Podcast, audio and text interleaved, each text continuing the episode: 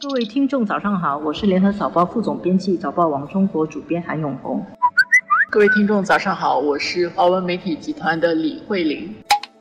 今天我们要谈的一个话题是跟我们联合早报有直接关系的，就是早报昨天做了第二次的联合早报新中论坛，这是我们第二年办这个活动。其实如果大家看到报纸的话，星期一晚上我们已经做了一个公开的讲座。然后星期二就是一个闭门的论坛，我我觉得这个活动，呃，对新加坡的华文媒体还有对早报来说有特别的意义，因为呢，早报作为一个主要的华文重镇，同时呢，呃，早报网在中国又有很多的读者，我们多年来一直都在扮演新中之间的桥梁的角色，也促进双边的认识跟交流。那今年这个论坛的主题是两地的媒体。怎么样去应对。新时代，两地的媒体怎么样应对互联网带给大家的挑战？还有舆论力量以及社会治理，请了中国的十个学界的媒体界的专家，还有呃媒体行业的领军人物，像澎湃新闻的总编辑，像东方网的老总。其实这一天的论坛下来，我觉得学到了很多。很多人都以为中国的媒体，因为在这个中国的政治体制下，就是完全被官方控制的，然后媒体没有自己的空间。其实我在中国常住这么多年，后来回来一直看中国的发展，我觉得这个想法是不正确的。其实中国媒体是有非常纷繁的这个姿态。像今天呢，我们就发现中国媒体在应对新时代的时候，媒体的表达方式，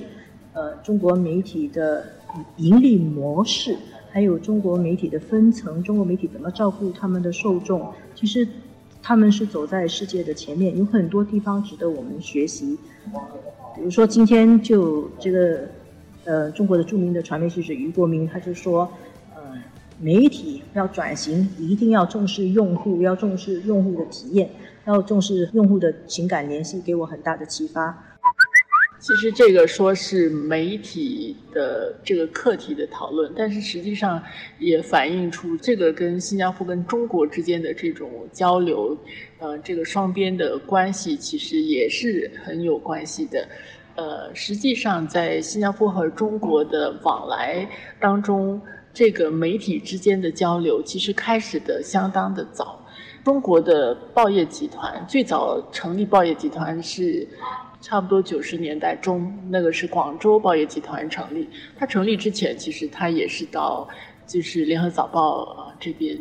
呃做考察访问。过去很多中国的媒体都呃当时候很客气嘛哈，都是说来跟我们呃学习呃，但是实际上我们在这个发展的过程当中。呃，我们看到中国媒体的这个变化。如果你还停留在对中国媒体的了解，是你以为就是新华社、跟人民日报和中央电视台，当然这个是它的主要的这个官方媒体。在这个官方媒体之外，其实就是刚才永红所说的，他们是纷繁的。呃，它有这个科技啊，它的技术去带动它，他们有很多这个创新的这个商业模式。而且实际上，他们内部的这个竞争是很厉害的，远远要超过。如果你一直习惯在新加坡的这个环境里面，你你其实不一定能够想象中国的这个媒体生态的这种活力。那呃，我们这次办这个活动，看起来是在讨论媒体的这个课题，但是实际上这个是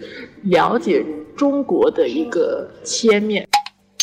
我觉得这个嗯，世界是精彩多样的。新加坡，我们处在东西方的这个交界处，我们多年来都一直可以接触到西方的文化、西方的媒体。那其实我们也在一个很好的位置，可以去看清楚中国，珍惜我们的这个这个机会，也是一个福分。而且，其实随着世界变化，我们不了解中国、不了解西方也是不行的。